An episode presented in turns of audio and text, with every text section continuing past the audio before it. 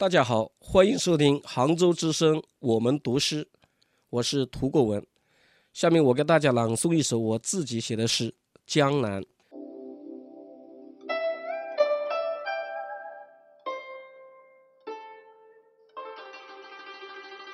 江南是一方雨水凝成的丝帕，拧一把就是一只柔波脉脉的西子湖。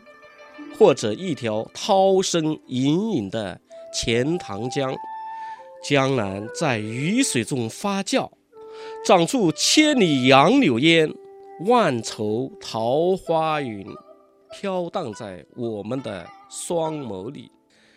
自从那年被你的雨水打湿了鞋袜和裤管，江南啊，我一生的行程就再也没有干爽过。